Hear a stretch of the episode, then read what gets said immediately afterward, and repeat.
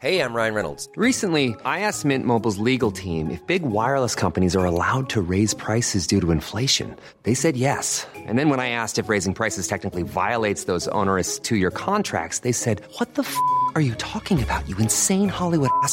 So to recap, we're cutting the price of Mint Unlimited from $30 a month to just $15 a month. Give it a try at mintmobile.com slash switch. $45 upfront for three months plus taxes and fees. Promo rate for new customers for limited time. Unlimited more than 40 gigabytes per month. Slows. Full terms at mintmobile.com. Economía pesada.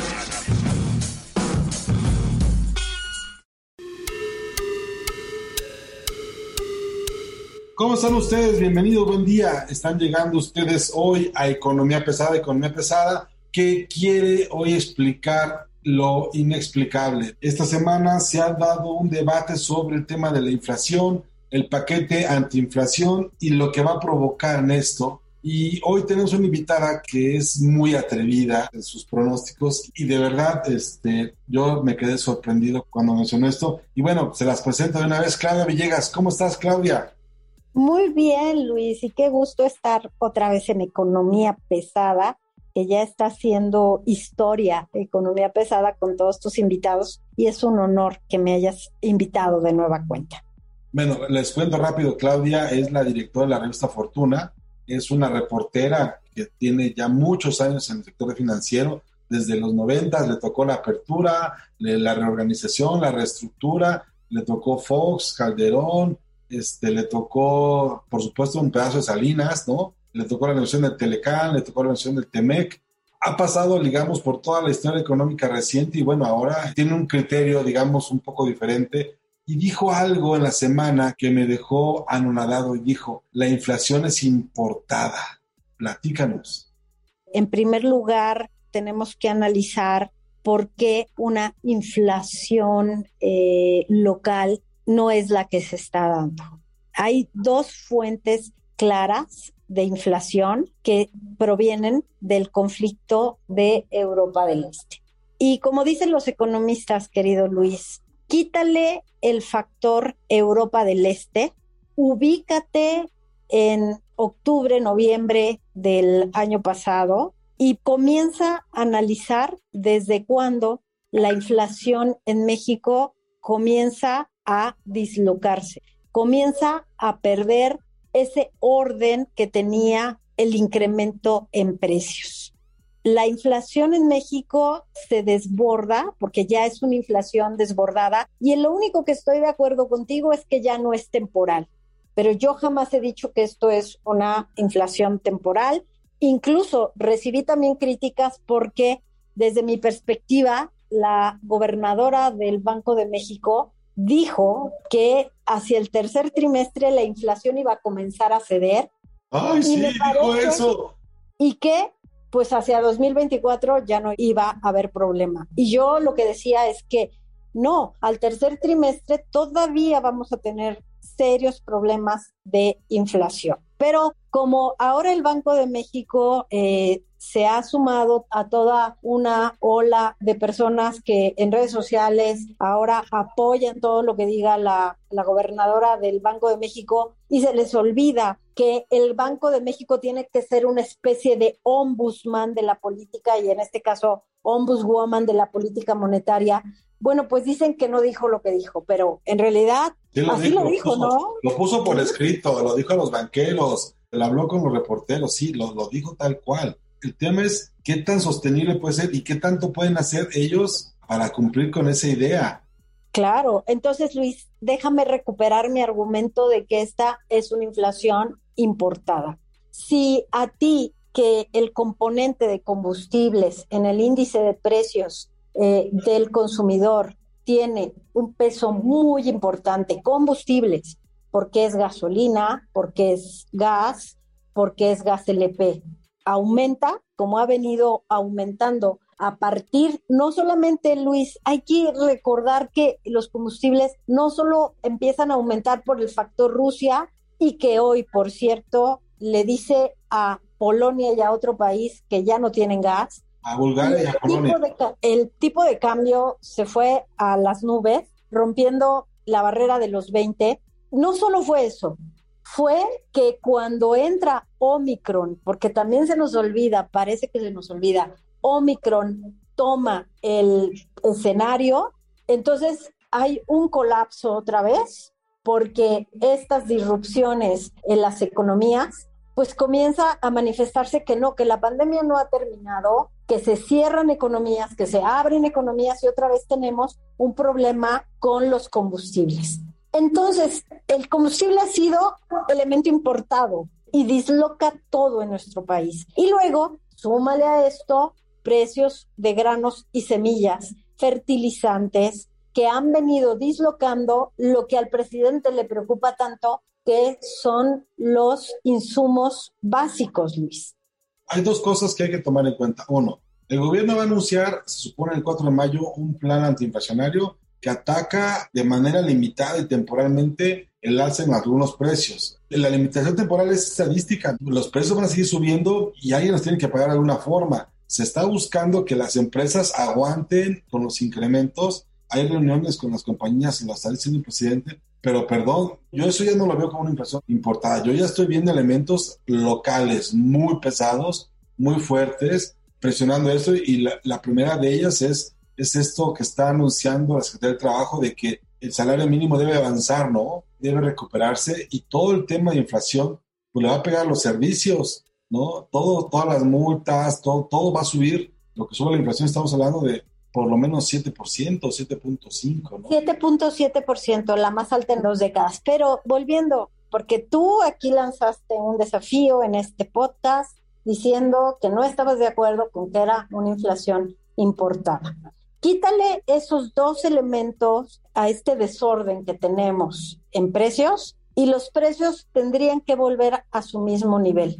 Hay un mercado donde ya hay escasez, ya hay escasez en el mercado interno. no, pero hay escasez, Luis, porque tenemos un mercado lleno de oligopolios que no quieren ceder en sus márgenes porque ellos están reportando en este momento un incremento en costos de insumos como los granos y de insumos como los combustibles. La lógica del presidente es que estos elementos que son importados, que vienen de fuera, no pueden cambiar o no pueden reportarse al consumidor final.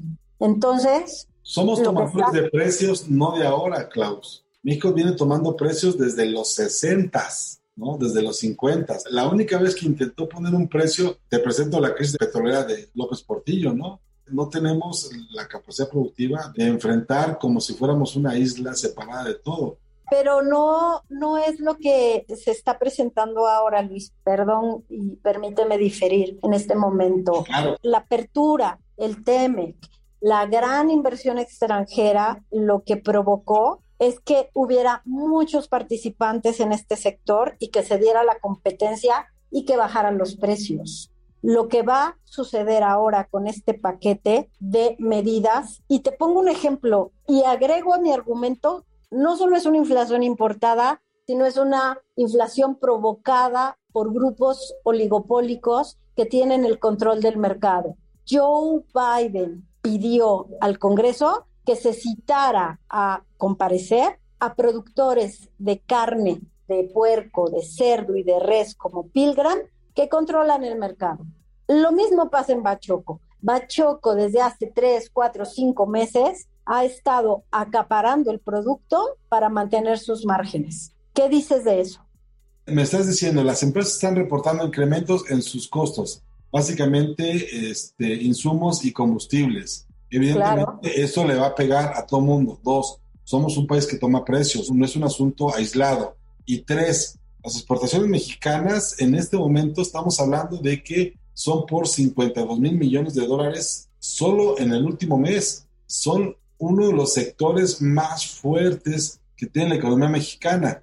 Pensar que la inflación es importada y tus exportaciones son de ese tamaño las más altas históricamente tienen que ver con una economía que se está moviendo en dos escenarios distintos. Uno, el del presidente, que te está diciendo que por favor controles tus márgenes de ganancia y por el otro, este, las exportaciones que están caminando eso. Porque además hay una cosa, el riesgo de la recesión de Estados Unidos.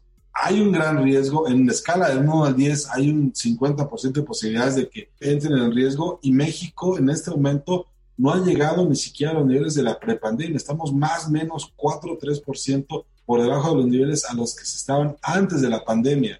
Si la inflación fue en un primer momento importada, ya está muy focalizada en, en regiones completas donde la economía está funcionando de manera libre. Hay dos mercados, los que tienen para comprar y los que no lo tienen y consiguen otra. Por eso, por eso Luis, permíteme regresar a mi argumento de que es una inflación importada que está siendo utilizada o está siendo repercutida de estas grandes empresas que tienen el control de los mercados en precios. Entonces, sí, totalmente de acuerdo contigo que hay gente que puede pagar la inflación y otra que no. Y hay que recordar que la inflación a quien más perjudica es a este segmento de la población que dedica el 60% de lo que gana a alimentarse. Dentro de esa lógica, lo que dice el presidente, y hay estudios, Luis, déjame decirte, porque no tiene nada que ver que tengamos una economía que exporta a tambor batiente y que en esos segmentos está logrando competir, por cuánto tiempo no lo sabemos, pero hay una compensación hoy con la devaluación del tipo de cambio porque ellos van a ganar más, más dinero de las exportaciones. No tiene nada que ver con que tengamos una economía que exporta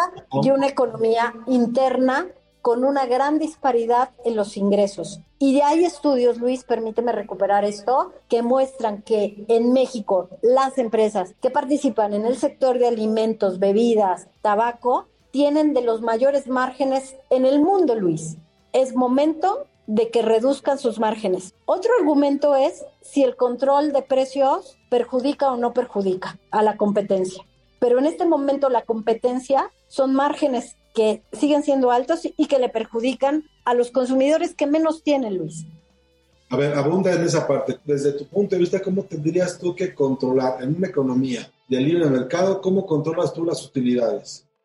No es controlarlas, es estas empresas que han tenido márgenes muy altos deberían pagar en teoría mejores sueldos a las personas. Pero y eso sí te doy la razón. La espiral de esta carrera de salarios, precios, y no nos dan una bonita historia. Dijo, tú y yo tenemos la edad suficiente para acordarnos cómo en los 80 de la carrera, salarios, precios, tú tenías un precio en la mañana. No, es que estás hablando de la década de los 80, antes de la apertura del Tratado de Libre Comercio, cuando vinieron un montón de empresas a competir en un mercado que al final de la historia generó oligopolios. Y yo te di, y no me dijiste nada, te di un ejemplo de las empresas del sector avícola como Bachoco que han especulado aquí en el mercado mexicano. Repercute tus costos, repercute combustible, repercute forrajes, pero también ajusta tus márgenes. Y lo que estamos viviendo es una inflación importada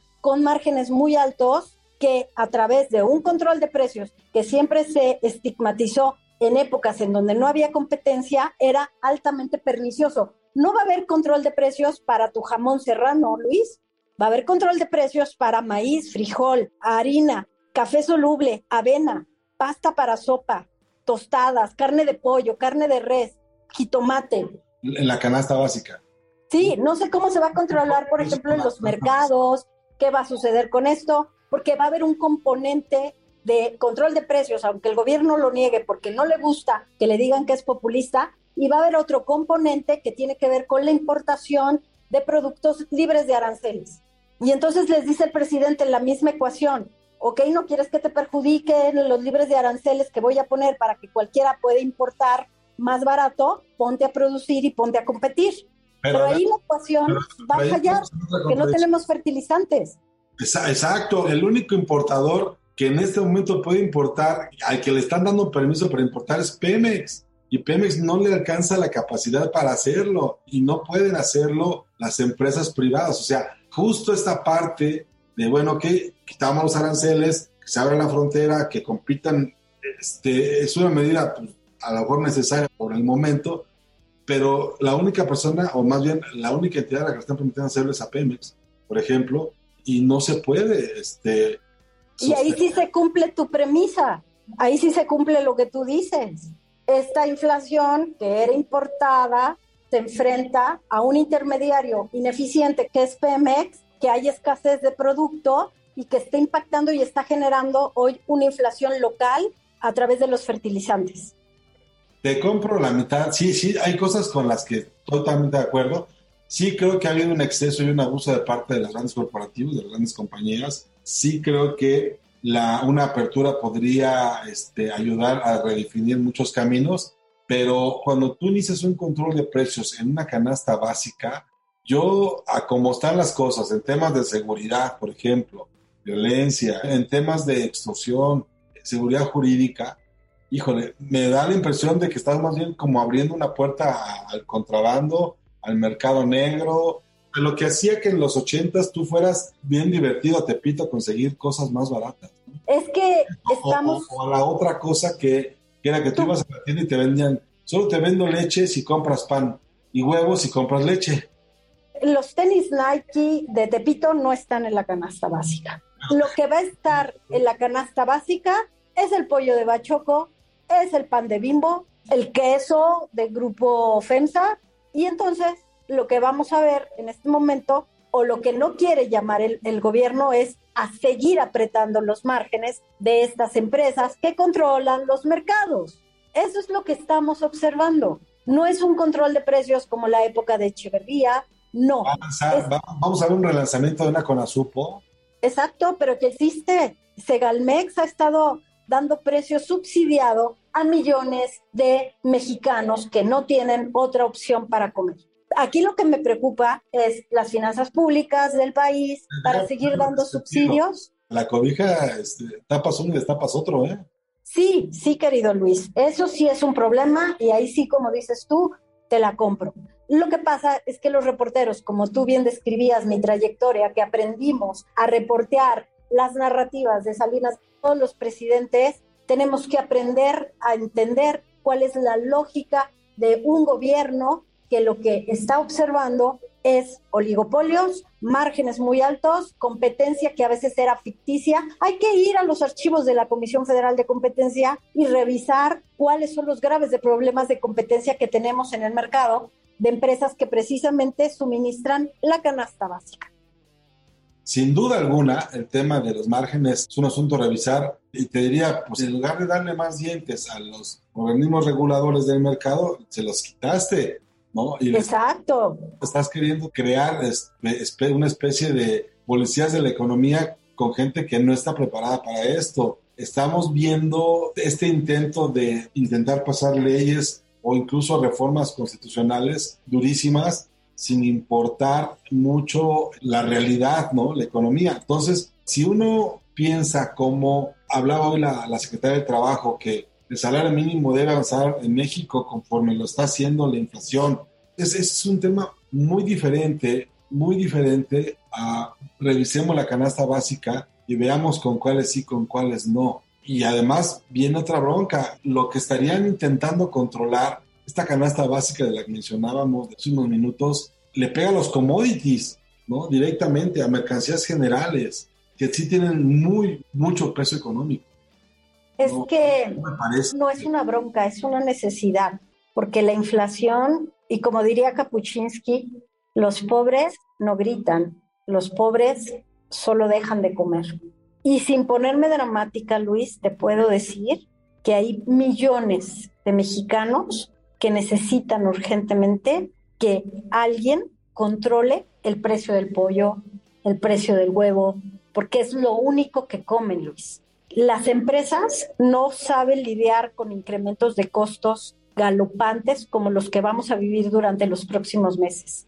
Te pronostico que va a haber empresas que van a quebrar y van a cerrar, porque sí. no van a poder controlar sus costos. Hemos visto durante el cierre de la pandemia y demás cómo los sectores que están renaciendo no tienen nada que ver con la economía tradicional, ¿no? Están renaciendo ventas en línea, están renaciendo... Las otras ya se murieron, pero abastecer de alimento a millones de familias, ese es el objetivo.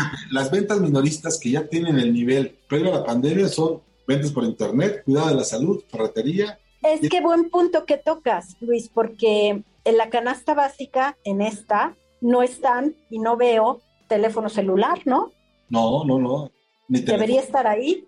A eso voy. Está atacando commodities. Lo que valdría la pena o lo que tendría que hacerse en todo caso es un programa de, de comedores o un programa de subsidios, porque si, si empezamos a hablar de que en el corto y mediano plazo, con estos precios, lo que se va a empezar a ver es hambre, tenemos un problema, ¿eh? Y es un problema del que los jóvenes que hoy tienen, no sé, entre 20, 20 y 30 años, no les tocó. A nosotros todavía vimos algunos casos de eso, pero a los jóvenes de hoy no, no les tocó ver todavía esas colas enormes, ¿no? Donde había precios bajos, pero no había producto Pero eso, insisto, Luis, ese escenario que tú y yo vivimos o que nuestros padres vivieron, ese escenario en nuestro país es diferente porque hay muchas empresas que están aquí. Quizás, quizás esto va a dejar a muchas empresas fuera. Y quizás, fíjate la idea, la verdad es que ahí sí aceptaré que me digas lo que quieras. Quizás el tener hoy oligopolios es lo que nos puede ayudar porque son empresas fuertes que pueden aguantar y que no van a dejar, Bimbo no va a dejar perder su mercado, Bachoco no, y van a aguantar. Si no tuviéramos estos oligopolios, tal vez no podríamos hacer esto que tú estás diciendo, que es un control pernicioso de precios. Es curarte con veneno, ¿eh? La experiencia, la- los datos que tenemos. Es la- otro mundo, Luis, es otro mundo. Los periodistas de negocios y finanzas tendríamos que estar aprendiendo nuevas maneras de reportear este país. lo estamos haciendo, lo estamos viendo. Y, por ejemplo, eh, este ejercicio de conversación en un podcast nos pone, porque además hay más puntos de coincidencia de los que parece. Y yo, bueno, yo lo, lo, lo voy a dejar ahí. Me queda claro que la inflación inicialmente fue importada y después ya se quedó, güey. Y no es temporal, tiene efectos y tenemos que ver si las empresas resisten, pero también tenemos que ver al gobierno ser mucho más ejecutivo en lo que va a hacer. Y creo Me que encanta. puede haber problema, ¿no? Me Sí. encanta el resumen que has hecho. Tendría que hacer, no sé, más eficiente en muchas cosas, pero también van a estar a, a asomarse a las herramientas de libre mercado que existen y son para eso, para hacer una apuesta en a enfrentar esto. Ojo, hay que mantener la vista sobre lo que pase con el desempeño económico de Estados Unidos. Si ellos van a recesión, olvídate de contener nada. Pero ¿qué crees? Justo qué bueno que mencionas ese tema de la recesión. Los analistas, que a mí me encanta leer todo lo que dicen en Europa del Este y en otros continentes, en Estados Unidos y Canadá, con la recesión de Estados Unidos vendrá el debilitamiento de la inflación, porque Estados Unidos se debilita y comienza a ceder materias primas, insumos para los demás países. El problema es que todavía vas a tener una tasa de inflación alta con estancamiento y eso se llama estanflación, que ya estamos en la rayita. Oye, Claudia, pues nada, me encanta, me encanta estar esta tarde.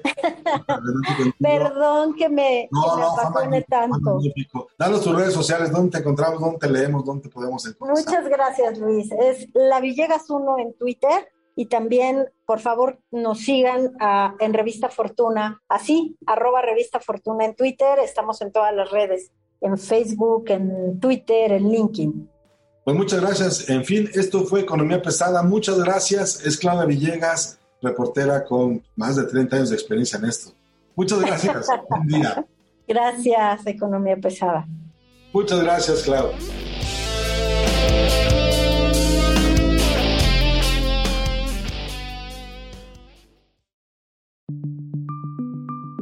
Esta es una producción de la Organización Editorial Mexicana.